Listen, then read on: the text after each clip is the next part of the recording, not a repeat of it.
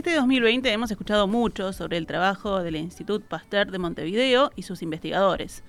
Los conocemos un poco más, o quizás no tanto, pero seguramente cuando yo se los menciono, ustedes se imaginan personas con una bata, una túnica blanca, manejando tubos de ensayo, pipetas, o leyendo y tecleando en una computadora. Eh, pero no, también los hemos visto, otros, detrás de un micrófono, una guitarra colgada o con un teclado o una batería. Porque la ciencia también tiene su ritmo y busca diferentes formas entretenidas para divulgar conocimiento en tiempos de pandemia y no agotar con las charlas virtuales y con el Zoom. Así es que nació No te preocupes, esta banda que están escuchando ustedes aquí en la conversación. Y hoy estamos con dos de sus integrantes, Josefina Puch, estudiante de Ciencias Biológicas, y Joaquín Hurtado, bioquímico. Bueno, Josefina y Joaquín, bienvenidos. Muchas gracias. Muchas gracias por, por acompañarnos. Eh, bueno, vamos a hablar un poquito de no te preocupes, entre paréntesis, en realidad hacemos ciencia, pero en realidad hicieron música también. es un poco de, sí, de ambas cosas, ¿no? Este, pero estuvo re súper linda la experiencia de hacerlo y un poco la idea era este, tratar de hacer divulgación, pero, pero a través de, de, este, de bueno, de, de, la música en este caso. Exactamente. Vamos a hablar un poco de ustedes y de, de sus funciones ahora en el Instituto Pasteur, por ejemplo, que, ¿en qué se desempeñan? Bueno, en realidad yo entré hace unos meses uh -huh. y estuvimos trabajando en la búsqueda de SARS-CoV-2, de COVID, en aguas sí. residuales de Montevideo y estuvimos con ese estudio durante tres meses, que fue un estudio precioso, semanal, eh, y ahora estamos en análisis de resultados, y bueno, y ahora volví a trabajar con bacterias, que era la idea inicial antes de la pandemia. Claro. que cambió todo, ¿no? Que cambió ahí sí, la, la sí. agenda. Tuvimos que todos cambiar nuestras funciones también para adaptarnos a esta pandemia horrible. ¿Y Joaquín? Sí. Yo soy estudiante de maestría de ciencias biológicas este, y estoy, en realidad, mi proyecto es en tuberculosis, pero bueno, desde que empezó la pandemia, en realidad, eh, ahí me empecé a dedicar al diagnóstico de, de SARS-CoV-2. Este, bueno, desde que empezó el instituto, estoy con eso hasta la semana pasada. Ahora de vuelta volví a, Retomando. a retomar el proyecto, sí. Ahí está, bueno. Y si hablamos de, de lo musical, ¿cuándo llegó la música a la vida de cada uno? Y bueno, a mi vida, más o menos, toda la vida, pero empecé a estudiar eh, canto a los 13 años y bueno, hice unos cuantos años y después dejé. sí, yo, yo igual que, que José, en realidad siempre, siempre estuve presente. Fui a una escuela de música también cuando ¿También? era chico, este, allá cerca de Canal 10, a la vuelta, este, y siempre estuvo presente y siempre como que está presente, ¿no? Ahí está, es, es un escape capaz, ¿no? De, de, sí. de, de tanto del trabajo, sí, sí. del estudio, de eso, es como, eso es otra cosa. ¿Y cuándo nace la idea de, decir, bueno, vamos a armar un grupo? Esto además debutaron, digamos, en, en la noche de los investigadores, ¿no? El 27 de noviembre. Sí, en realidad la idea surgió un poco eh, a raíz de, Daniela, que es la encargada de difusión. Empezamos ahí a raíz de eso a preguntar quién este, tocaba eh, algún instrumento o algo, quién cantaba, y se empezó a juntar un grupo de gente que no, no creíamos que había tanta gente en el, en el pastar que hiciera música. Ahí está, diría esos talentos escondidos. sí, sí. Tal cual. Eh, entonces, bueno, se empezó a armar eso con la idea de hacer difusión con, con música, pero lo de la noche de los investigadores eh, surgió un poco después, en realidad. Claro. Fue como el, el marco para, para poder presentarlo. Ahí está. Y bueno, ¿y cómo, cómo empezaron a armar? ¿Cómo fueron los ensayos y el, el mancomunar ahí? Bueno, yo toco esto, uh -huh. yo canto. En realidad fue muy gracioso. A mí, por ejemplo, yo venía con mis tubos de ensayo como cualquier científico, ¿no? y me interceptaron en el pasillo. ¿Vos cantás? Necesitamos cantantes. Y yo, ¿para qué? Y nadie me decía para qué. Y dije, bueno, sí, no sé, algo canto. Y así fueron reclutando a todos por los pasillos, nuestras dos managers, porque también está Pilar Moreno, una divina, eh, reclutándonos a todos y se armó el primer ensayo con un grupo preliminar. Uh -huh. este, y ahí empezamos, nos juntábamos más o menos una vez por semana a ensayar un set de temas. Ahí está. Eh, bueno, pero es, es, un grupo preliminar, pero grande, como decía sí. este Joaquín, son varios, ¿no? Sí, entre nueve, somos nueve o diez. Somos nueve, este, diez, pero, sí. pero hay muchos más que también que no llegaron a participar de, de ahora de, de, esto que hicimos, pero que, que, también hay gente, ¿no? Como, claro, que estuvieron sí, en la previa ahí, en el ensayo, claro, en el armado. Bueno, ¿y este set de temas cómo salió? Porque es, es bastante diferente el repertorio. Eso sí, son todos, este, son canciones en español, sí. ¿verdad? De, de músicos uh -huh. latinoamericanos, muchos uruguayos. Pero bien variados en géneros. Sí, se buscó un poco eso, en realidad, que sea bastante diverso, que sea en español y que sean conocidas, que la idea es que la gente los escuche y al toque ya identifique la canción y, Claro. y bueno. Una que sepamos todos. Claro. Claro, para que la gente se prenda también y no sea tan aburrido después la parte de difusión, que, que, que sigan hasta después de la canción. Ahí está, que se, que se queden. ¿Y eso cómo fue? ¿Cómo dicen, bueno, vamos a buscar este tema para poder explicar tal cosa? Eso fue difícil, en realidad nos costó bastante, teníamos que pensar, por ejemplo, de qué vamos a hablar, porque se investigan un montón de cosas en el instituto. Claro. Entonces, un ejemplo, pensamos, ¿cómo vamos a hablar de las enfermedades cardiovasculares? Entonces pensamos canciones que digan corazón, sangre, enfermedad, y a partir de eso terminamos con un set de canciones del corazón y hicimos, está, Gilda. Ahí Porque está. Gilda es popular, Corazón Valiente ahí quedó. Ahí está. Eh, hay una que es eh, que es literal, ¿no? Mi enfermedad, Claro. dice Cantilo, y, Sí, y estaban sí. explicando las, las enfermedades. Cuéntale a la gente también que, que- que no los pudo escuchar, ¿qué otros temas, hermano? Tenemos uno, también tocamos uno de Drexler, este, de Amor y Casualidad. Tocamos Para la genética, ¿no? para Claro, la sí, genética. exacto. Sí, tal cual. Este, después tocamos uno No te va a gustar, este, Ya no hay dolor, que se habla de este de bueno de enfermedades neurodegenerativas. Eh, y después también el mal bicho y cerramos ahí con enfermedades infecciosas. Eso, ahí de un poco de todo, ¿no? Tocamos casi todas las líneas o un montón de líneas de investigación que, que se hacen ahí en el Sí, Pasteur. sí. Ahí está, me, me imagino, ¿no? Pensar, o sea, enfermedades neurodegenerativas, no te va a gustar. ¿Qué dirá Emiliano Branciari? Claro, sí, sí, sí. Sí. Tenemos No, no, no, pero y la vela también. Pero es un, es un trabajo muy, muy difícil, ¿no? Poder comunicar desde allí y después también armar eh, la parte, como decías vos, de difusión Claro. para que para que todo el mundo lo, lo entienda y lo, y lo asimile. Eso también está Claro, bueno. Porque tiene que ser cortito, además. Sí, o sea, claro. porque si lo haces muy largo, ya este, no, no, no tiene tanto tanto impacto, ¿no? Entonces, Sí, sí. hacerlo cortito y como dinámico, este, eso le da. Sí, bajar a tierra los conceptos es muy difícil. Nosotros estamos acostumbrados, como en cualquier rubro, cualquier trabajador está acostumbrado a hablar en su lenguaje. Claro. Nosotros tenemos que transmitir nuestro lenguaje a la población general de otra manera. Sí, no no podemos sea tan decir tan- términos. Claro. Porque si no, eh, no- se pierde la parte de difusión. Ahí está. Dije, Mirá qué copada, no es tan copada la de mi enfermedad y cambiaban. y hubo algún tema que dijeron, no me imaginé nunca que iba a cantar o que iba a tocar en este, Bueno, que no, el- que, que no, que no asimilen en, en su música que, que escuchan el siempre. de Gilda, El de Gilda, ¿eh? sí, sí. El de Gilda un poco este, puede ser, pero. Sí, Gilda, mi enfermedad también. A mí, como son las dos que canté yo, pero a mí to- totalmente fuera de mi rubro. totalmente. Bueno, ahí cuando hoy me decía salir de la, de la zona de confort, bueno, más todavía, ¿no? Sí, sí, sí. Fue una salida de la zona de confort tremenda. Y en los ensayos, ¿cuánto, tu- cuánto estuvieron ensayando para preparar esto? Algunas semanas, en Sí, realidad. Como un este, mes, mes y medio. Ahí va, un mes y Mm. medio estuvimos este, ensayando para preparar eso y bueno, después de repente se vino, Sí. hicimos un ensayo general y después grabamos todo un mismo día, este, grabamos todos los temas.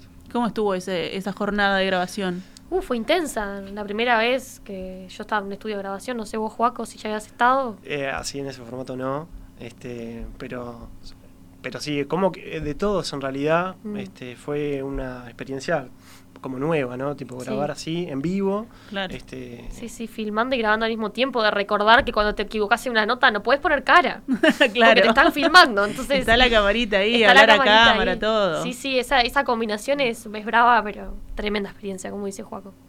Ahí está, y, y larga. Una- y una convivencia distinta, ¿no? Porque ustedes conviven en el instituto, Sí. pero de, otra- de otra manera, digamos. Sí, tal cual. Nos hizo conectar con personas que en realidad en la cotidiana no, no, no nos vemos tanto, Claro. ¿no? Este, hay de todo, hay de pila de laboratorios en el Pasteur, pero también de gente de bioterio, este, asistentes académicos. Sí, eh, ahí hay de todo. ¿no? En realidad el instituto es más grande de lo que la gente piensa y no nos conocemos todos entre todos. Y está bueno ese tipo de nexos sí, con laboratorios tan distintos que hacen cosas tan distintas que las que hacemos nosotros. Sí, que termina generando una amistad que no, no te la esperabas, ¿no? Sí, Eso Claro, estuvo- está bueno, está bueno. Eh, sal- y, y salir también de lo de, de la charla de siempre, me imagino, ¿no? De, de Sí. hablar todo el tema del trabajo. Bueno, ahora hablamos de notas musicales, de temas. Qué bien que estuviste ahí, una zapada, algo, ¿no? sí, sí, sí. Mucho más ligero todo. Ahí está. Bueno, ¿y cómo, cómo fue la, re- la repercusión? No, primero vamos a ordenarnos. ¿Cómo fue el, el día que dijeron, bueno, esto hay que mostrarlo? Porque lo grabaron, llegaron, pero dijo, esto ahora va a salir a la gente, lo va a ver todo el mundo, ahora está en las redes sociales, este, está en YouTube, todo el mundo lo puede ver. Bueno, ¿qué, ¿cómo lo sintieron? Eh, la verdad que, o la sea, exposición. como que decíamos, pa, no sé, no sé si se reproduciera esto, ojalá que esté bueno. Nosotros creíamos que habíamos hecho algo que, que estaba bueno, este, que había quedado como, como bastante bien, pero, pero la repercusión que tuvo ahora en estos días, estas semanas, no, no la esperábamos en realidad tanto así, ¿no? Llegó a lugares que, no sé, que, Sí, viste, un totalmente fuera de nuestro ámbito. Claro, totalmente Divino. fuera. Es divino, es súper como recompensante para uno ver que alguien que no hace nada, nada que ver a lo que haces vos y que hace años que no ves, de repente te escribe un mensaje y te dice, che, felicitaciones, me encantó. Eso es, te hace querer seguir difundiendo ciencia. Ahí está, y de esta manera, ¿no? Que, Sí. es, que es bien distinta. claro. Bueno, ¿y qué, qué piensan en el futuro? ¿Hay, ¿Hay un futuro? ¿Ya tienen shows? Digamos que gira ahora no van a poder hacer porque difícil está difícil para la gira, pero, pero ¿cómo, ¿cómo se sigue esto? Bueno, no sabemos mucho todavía. La idea es, es seguir. Este, Hay que hablar con, con Daniela, la Hay que manager. hablar con las Sí, managers, con las sí, sí. managers, con Daniela y Pili, tenemos que hablar ahí bien. Pero la idea es seguir este, haciendo algo más este, de esto. Ojalá podamos tocar en vivo, que en realidad día, sí. este, Claro. fue una idea al principio. Este, y bueno, después por obvias razones ta, no, no se pudo hacer, pero estaría buenísimo poder tocar Sí. en vivo. Este, es un desafío y una cosa que, que creo que a todos nos, nos atrae, ¿no? Está bueno. Mm. Sí, aparte poder interactuar con un público y que tengan preguntas de lo que hicimos para nosotros también es, es divino. Que te pregunten algo de, de lo que dijiste y poder responder y poder hacer llegar más todavía a lo que hacemos, está buenísimo. Ahí está. Eso es- también es bien distinto, ¿no? De, Sí. de Sí. hablarle a la cámara. Claro, sí, sí, sí, sí. Tener la energía del público y las preguntas ahí. Sí. Este, bueno, puede, puede cambiar también, puede ser este, una, una experiencia también eh, positiva. Sí. Bueno, y, y hoy me decías que nada que ver, por ejemplo, Gilda, Corazón Valiente. ¿Qué, qué música escuchan ustedes? Pa, yo escucho mucho rock en inglés, más que nada, entonces también me costaba cantar en español. Dije, ay, ¿cómo pronuncio para no parecer una boba, no? Eso me parecía complicado y bueno, Juaco no... No, yo escucho de todo también. Sí, está. escucho de todo. Este, sí, no- capaz que no tantas cosas como Gilda, ponele, Claro. pero, pero sí mucho, mucho rock en inglés, en español, este, de todo, de todo, todo lo que puedo. Ahí está. Decíamos que, eh, bueno, Josefina era una de las voces y Joaquín también hace teclados, cajón peruano, percusión. Iban variando también, ¿no? Yo veía que como que iban cambi- Sí. cambiando de lugar, de posición. Sí, sí, este, se dio así un poco que, que algunos también tocábamos más de un instrumento, este, el bajo también toca Bruno y toca Jorge, este, en un par de temas. Y, y bueno, en realidad cuando empezó todo empezamos a decir, ta, este, quién toca cada cosa, se fue como armando. Y en función del tema y un poco de las ganas y conversando, fue que se fue eligiendo los instrumentos, ¿no? Este, la participación. Pero eso como entre todos. Ahí está. Y después también el, el llegar al, al estudio, hacerlo así profesional, este, tiene sus, sus implicancias, ¿no? Todo el tema del, de enchufar que salga bien, Ah, que sí. salga. Y aparte era como en vivo, o sea, Claro. grababan sin, sin segunda toma.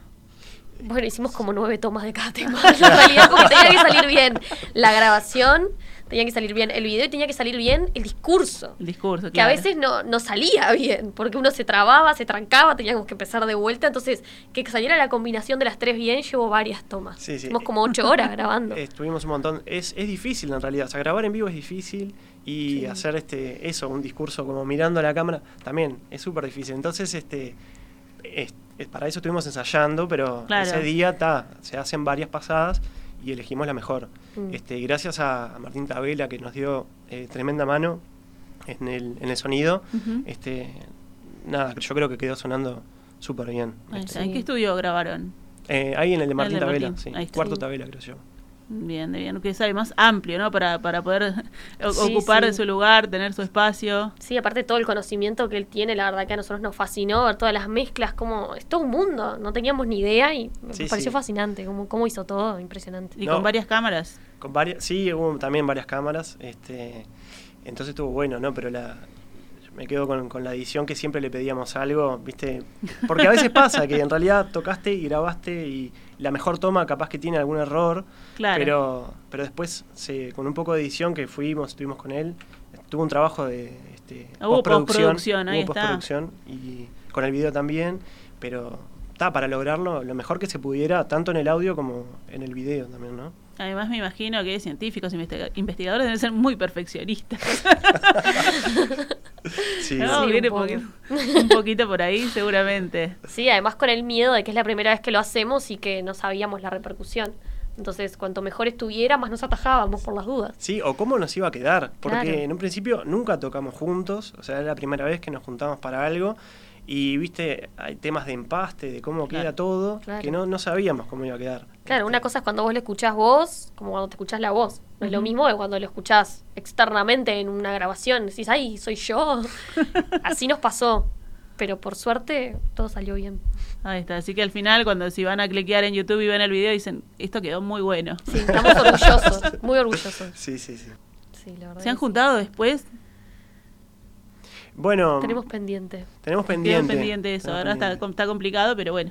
Pueden- Sí. en, en- en algún tiempo se pueden juntar con el distanciamiento físico y tocar afuera, capaz. Se pueden hacer un toque sí. al aire libre, así la gente los puede ver. Sí, Estaría buenísimo. Bueno, much- muchísimas gracias, Josefina, Joaquín, por acompañarnos este hoy, por, por hacer ese trabajo y tomarse el trabajo de decir, bueno, ¿cómo hacemos para que nuestro, eh, nuestro conocimiento o lo que investigamos en, en el instituto llegue a más gente, se siga interesando?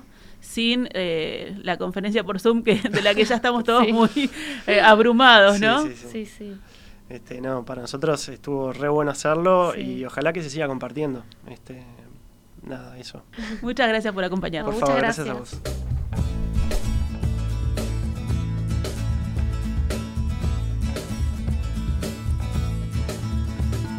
Tu madre tiene sangre holandesa. Yo tengo el pelo sefaradí. Somos la mezcla de tus abuelos y tú, mitad de ella y mitad de mí. El padre de tu madre es de Cádiz. Mi padre se escapó de Berlín.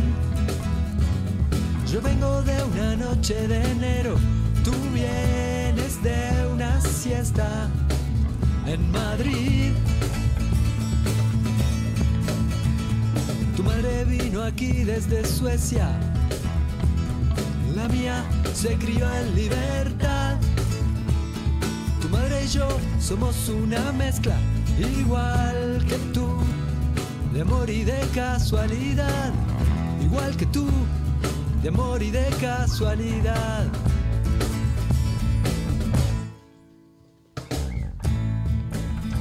Esta canción, Drexler nos habla de cómo nos parecemos a nuestros padres y abuelos, y eso nos lleva a hablar de genética. La genética es la ciencia que estudia los caracteres hereditarios, eso que se transmite de generación en generación. Esta ciencia se basa en el estudio de la información que se encuentra en el famoso ADN, que es como una huella dactilar única de cada persona, que se forma como resultado de la combinación del ADN de nuestros padres. En ese código genético se incluye toda la información que hace posible la vida, y esa información está empaquetada en nuestros genes. Por eso, en el instituto estudiamos varios genes, sobre todo aquellos vinculados a enfermedades comunes, como el cáncer o la depresión, y otros que provocan enfermedades llamadas raras porque son tan poco frecuentes que las personas que las sufren demoran años en lograr un diagnóstico y saber cómo tratarlas. Pero no solo estudiamos los genes de las enfermedades, sino también el ADN de virus y bacterias que causan otros problemas.